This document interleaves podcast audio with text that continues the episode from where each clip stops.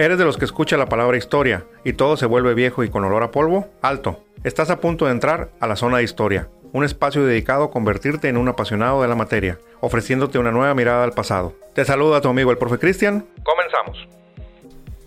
Bienvenidos al primer episodio de Zona de Historia, el espacio para los apasionados de el estudio y la lectura de la historia.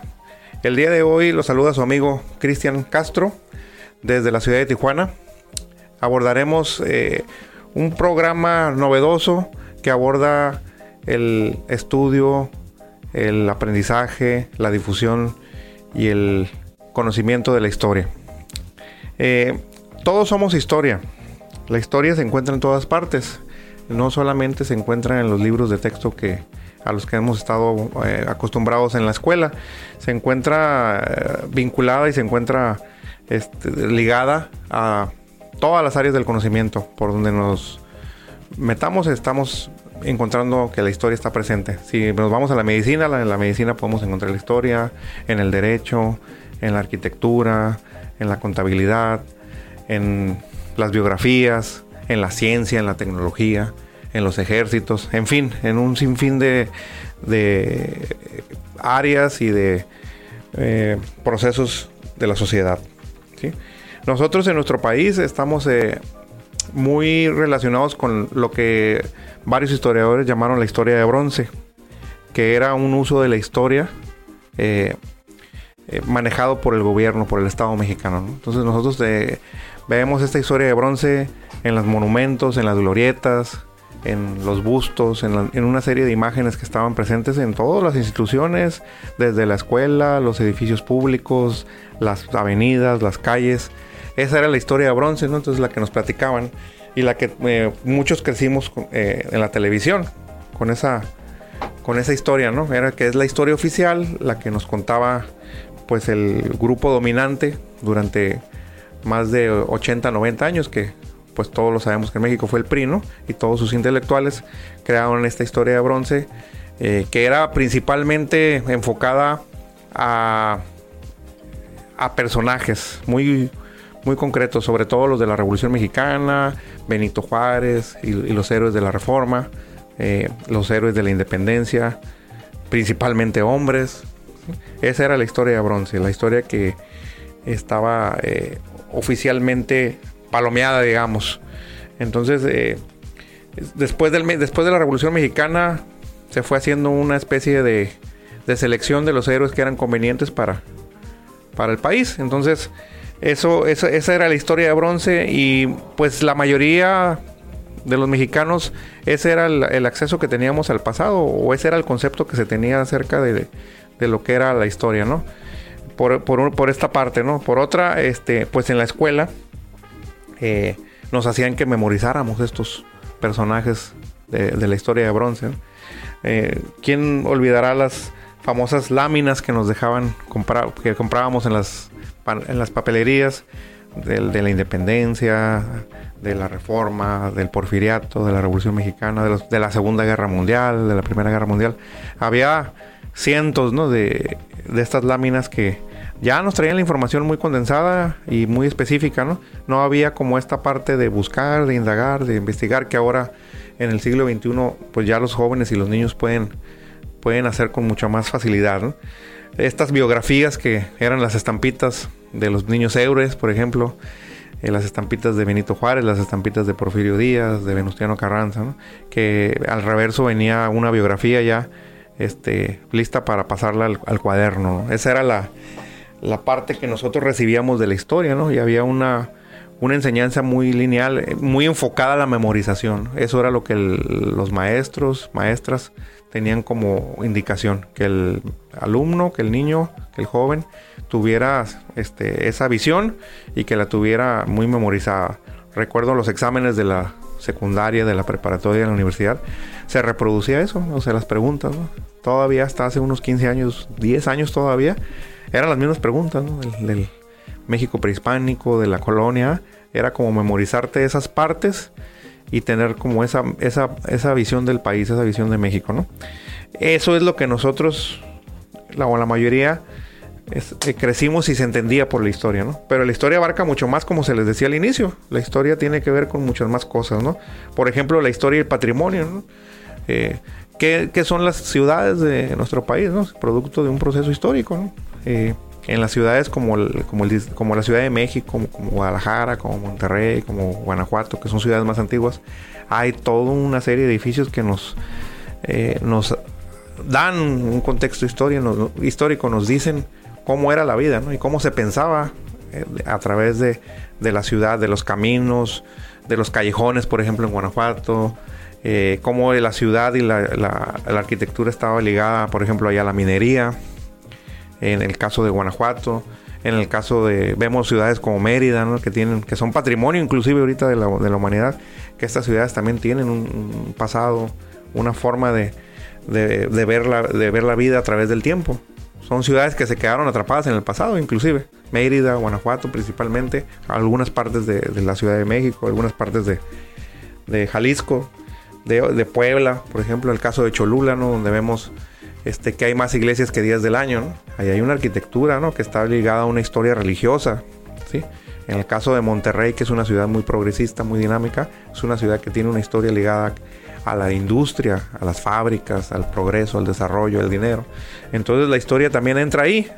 Eh, como parte del patrimonio, ¿no? como parte de la ciudad que es una construcción, en el caso de los monumentos, pero en el caso de, los, de las partes donde hay pobreza, donde hay abundancia, también hay toda una historia alrededor de, cómo se fueron eh, construyendo y cómo se fueron diseñando todos estos espacios donde actualmente vivimos.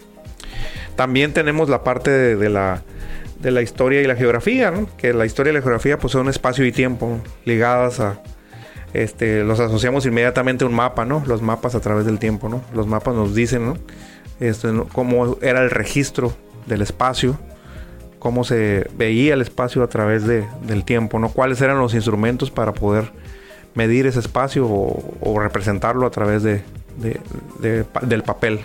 Hasta ahora en nuestros días que ahora lo representamos ya de manera virtual, ¿no? De manera inclusive, ¿no? Ahora con el GPS, ¿no? Con el que es el Global Position, System, ¿no? Que es el sistema de posicionamiento global, pues ya ahora ya tenemos una exactitud sobre, sobre los mapas, ¿no?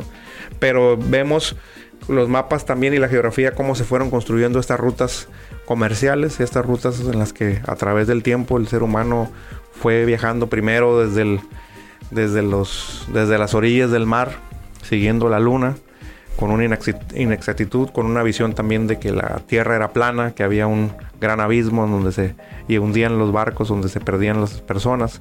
Y hasta eh, que fue desarrollándose esta parte, esta geografía, conforme se fue desarrollando el conocimiento humano, también se fueron desarrollando los, eh, las formas de, de movilidad. fueron también transformándose este, los ríos, las montañas, los espacios, ¿no? que eso también va ligado a lo que platicábamos hace un rato, que era la ciudad. Entonces la geografía está presente, no podemos ver la historia sin el espacio, ¿no? el tiempo sin el espacio. Por otra parte también tenemos el, estudio de la salud y de la enfermedad, cómo moría la gente a través del tiempo. Ahora que hemos atravesado por una pandemia que duró más de dos años, eh, pues eh, se revivió esta parte, ¿no? este estudio ¿no? de las pandemias, ¿no? cómo a través del tiempo eh, fueron muriéndose miles, millones de personas, ¿no? y cómo estas enfermedades fueron entendidas por las personas de su época, por los médicos, por los gobiernos, por la sociedad en general. Por ejemplo, la pandemia actual de COVID-19, SARS-CoV-19, tuvo un precedente hace 100 años, con la famosa gripe española es como el antecedente inmediato de, ese, de este acontecimiento. ¿Cómo se registraban esas muertes? Por ejemplo, podemos irnos a los archivos. He revisado los archivos del siglo XIX y no estaban registradas las enfermedades como las tenemos ahorita. La gente, los registros eran, pues murió porque tenía pálido el rostro, ¿no? Murió de... Inclusive los registros nos hablan de muertes por, por tristeza, cuando sabemos que pues eh, eran muertos por enfermedades, ¿no? Hasta finales del siglo XIX se empezó a registrar, se empezaron a registrar las muertes, se hizo una, especie de sistematización de más de 100 causas de muerte, ¿no? Ahorita tenemos miles de causas de muerte. ¿no? Entonces, lo que hoy conocemos como los certificados de defunción no existían, tienen poco existiendo, un poquito más de 100 años, de un siglo. Eso también es un estudio de la historia para la salud, ¿no? Ahora los médicos se van al pasado también y registran todo eso. Ellos no son historiadores, pero hacen uso de, la historia para poder entender cómo han ido evolucionando virus, bacterias, síntomas, porque esos, esos son procesos que van y vienen, son circulares, ¿no? regresan. Por, por los registros de la muerte también nos dicen este, cómo se atendían, ¿no? el problema que había, si había una atención eh, real o había una simulación por parte de las autoridades. Eh, por otro lado, tenemos también eh, el estudio de, las mujeres a través del tiempo, también, este, que es un tema que está hoy muy vigente, ¿no? Cómo la mujer fue teniendo un papel a través del tiempo en las diferentes guerras, avances del conocimiento científico y tecnológico, cómo han ido luchando a través de, diferentes eh, estrategias para conseguir el derecho al voto, el derecho a, tener mejor trabajo, a la igualdad del salario, a la igualdad de opinión, a la participación. También ahí está la historia. Eh, ha habido grandes mujeres en el país que hasta hace poco tiempo han salido a, relucir. Eh, porque han sido pues recuperadas de este pasado, Entonces mucho de lo que está sucediendo ahora con el pues lo que conocemos como el feminismo, como la lucha de las mujeres, pues tiene todo un pasado de cientos de años. En nuestro país tiene más de 100 años la lucha. En Estados Unidos, por ejemplo, la lucha por el derecho al voto fue este uno un parteaguas para todo el continente, para todo el mundo. La lucha de las mujeres en, en, los, en las fábricas de General Motors en Inglaterra, por ejemplo, la lucha de las mujeres en Puerto Rico, en todo el, continente latinoamericano. Entonces ahí también está la historia, ¿no? Pero vista desde otra, desde otro ángulo, desde otra perspectiva, desde otra visión. También este, está pues la historia de la vida cotidiana, ¿no? La vestimenta, cómo era la forma en que la gente este, utilizaba calzado, sacos, sombreros, eh, las costumbres que se utilizaban para, para saludar, para dirigirse con los demás, para participar en las, en las, en las fiestas, en los carnavales, en los festivales, la alimentación de las personas, cómo se fue desarrollando también, ahí está, ahí hay historia, hasta nuestros días prevalecen muchas costumbres, muchas formas de alimentación, muchos, este, muchas cosas se están retomando también del pasado, ¿no? Recetas, las recetas prevalecen a través del tiempo, Esa también es otra forma de ver la historia, Desde otra óptica, desde la comida, por ejemplo. Eh, la, pues la que conocemos mucho, ¿no? La, parte de la guerra, ¿no? Cómo se fueron conformando los ejércitos, las alianzas, las conquistas, las invasiones a través de, del mar, de tierra, cómo fueron este, también los procesos de resistencia a esas invasiones, ¿no? En el caso de América, ¿no? En el caso del continente africano, cómo se fueron desarrollando pues estas estrategias de los pueblos también para resistir, ¿no? Y cómo también se fueron construyendo grandes potencias de, de como en el siglo XX, ¿no? Lo que fue la Unión Soviética y Rusia, Estados Unidos, Francia, Inglaterra. Eh, pues es un tema que le interesa mucho también a la gente, ¿no? El tema de militar, de la historia militar. Es un tema apasionante para muchos que pues está eh, muy representado en el cine, ¿no? Pero también hay gente que eh, investiga y averigua todas estas situaciones, ¿no? Tenemos también la parte de la historia en el arte, ¿no? En la música, por ejemplo, ¿no? Cómo a través del tiempo se ha ido se han ido utilizando diferentes instrumentos y diferentes formas de expresión, desde lo que fue a lo mejor pegarle una piedra, eh, tambores, ritmos, cómo esos ritmos fueron trasladándose de un lado a otro, se fueron, eh, fueron evolucionando, se fueron fusionando con otras partes, ¿no? Con estas mismas conquistas, invasiones, migraciones, eh, hasta llegar a, por ejemplo, en el caso del rock, ¿no? Que fueron fusiones que vienen desde hace siglos hacia el, hacia el presente, El rock, el jazz, el blues. Eh, por ejemplo, al jazz le llaman la música de los esclavos, ¿no? En Estados Unidos fue una forma de, expresión de, los, de los afroamericanos, ¿no? Una forma de protesta, La danza a través del tiempo también, las esculturas, la fotografía, cómo nos ha ido también aportándole a la historia el registro de las, de las diferentes de los diferentes momentos de los últimos 160 años. eh, hemos registrado, el, hemos detenido el tiempo, ¿no? A través de la fotografía, ¿no? Y luego después de la fotografía se dio paso al, a lo que hoy conocemos como el cine, que es un registro ¿ah? Súper importante de, los acontecimientos, ¿no? Y que nos da también mucha más precisión en algunas cosas, en algunos, en los registros de, no solamente de las noticias, ¿no? Sino incluso de las familias. Está el registro histórico ahí también, porque la parte de la familia también es otra área que, está vigente en la historia, la historia familiar, ¿no? La genealogía. La fotografía nos aporta eso y el cine. Son narraciones, son historias que están ahí presentes. La parte de la ciencia y la tecnología, ¿no? Cómo ha ido avanzando el, el ser humano a través del tiempo y a través de, de, estos, de estos avances científicos, de estos inventos, ¿no? Que se han ido... Eh, que han ido desarrollando y han ido transformando la sociedad. Eh, desde la rueda, el fuego, eh, cómo ha ido avanzando también la, la parte de, de, la cartografía para los viajes, la medicina, desde que se abrió un, se hizo la primera disección, ¿no? Hasta lo que ahora pues ya conocemos como la nanotecnología. También ahí hay parte súper importante de, de, esa, de esos avances, ¿no? Y de esos inventos que han ido este, evolucionando, ¿no? Tenemos también la parte de la, del derecho y, la, y las leyes.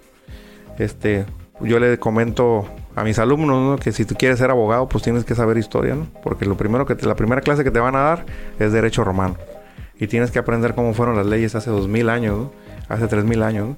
y saber que eso ha ido teniendo una evolución a través del tiempo. Y si no entiendes cómo se daba e, esa parte de las leyes y del derecho en el pasado, pues no vas a poder entender muchas de las cosas que están sucediendo en el presente. Ahí están vigentes las leyes que se han ido transformando, leyes que se han eh, dejado atrás eh, hace siglos o hace décadas, ahora se van retomando ¿no? con adaptaciones al, presente. Entonces ahí también está la historia, ¿no? Les, les, comento también, por ejemplo, la, contabilidad, en la administración, ahí también está vigente la historia, ¿no? En los archivos contables. Ahí podemos los auditores pueden entrar ¿no?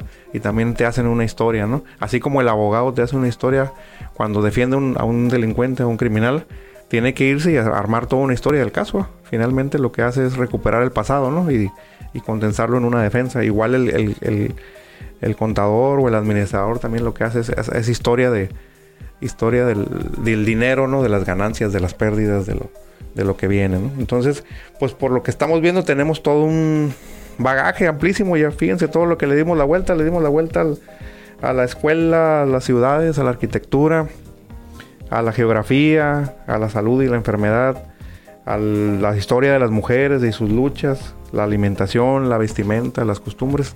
Ahí está, fíjense cómo está la historia ahí presente. Entonces el propósito eh, principal de Zona de Historia es poder ir recuperando a través de los siguientes capítulos. Ahorita hicimos una una recapitulación así muy general, muy rápida, abuelo de, abuelo de pájaro, de todo lo que vamos a empezar a, trabajar durante los próximos episodios. ¿sí? Cada episodio se va a convertir en, en, en, esa, introducirnos en esas áreas de la historia que comentamos. Entonces, eh, ese es el, el, objetivo, que te logres apasionar por esta eh, aventura que es eh, los usos de la historia y la vinculación de la historia en otras áreas del conocimiento, en otros saberes, y que no sea ese proceso engorroso, enfadoso, que se ha convertido los últimos décadas y años en la escuela, ¿no? Que ha ido cambiando, ¿no? Pero queremos que veas la historia desde otra óptica y desde otra perspectiva, porque hay mucho más que aportar, ¿no? Y ahora con el uso de las nuevas tecnologías, por ejemplo, ahora con el uso del, lo que fue Wikipedia, ¿no? Tenemos acceso también a un banco de datos enorme, ¿no? Donde nosotros podemos averiguar cualquier personaje, cualquier situación que se nos venga a, la, mente. Ahí está, Wikipedia es un gran archivo histórico y gratis, ¿no? Lo tenemos. Tenemos también un YouTube que ha avanzado muchísimo en recuperar eh, la mayor parte del conocimiento de, del, del pasado en todas las áreas, ¿no? Por ello, entonces nosotros proponemos que hagamos uso de esas herramientas y de este análisis de todos estos, de estos este, saberes y de estos conocimientos que están vinculados a la historia. ¿Para qué? Para que tengas este no solamente el conocimiento, sino para que tú también en tu área en la que te desenvuelves, que puede ser cualquiera, puede ser una ciencia, una ingeniería, una ciencia de la salud, una ciencia social, puedas tener una mejor visión del pasado. Pues llegamos al final de este primer capítulo, nos despedimos, te saluda tu amigo Cristian Castro y te invitamos a que seas un apasionado de la historia. Gracias por permanecer en la zona de historia. Ha concluido este capítulo. No olvides visitar nuestras redes Zona de Historia en Facebook e Instagram. Se despide tu amigo, el profe Cristian. Hasta el próximo episodio.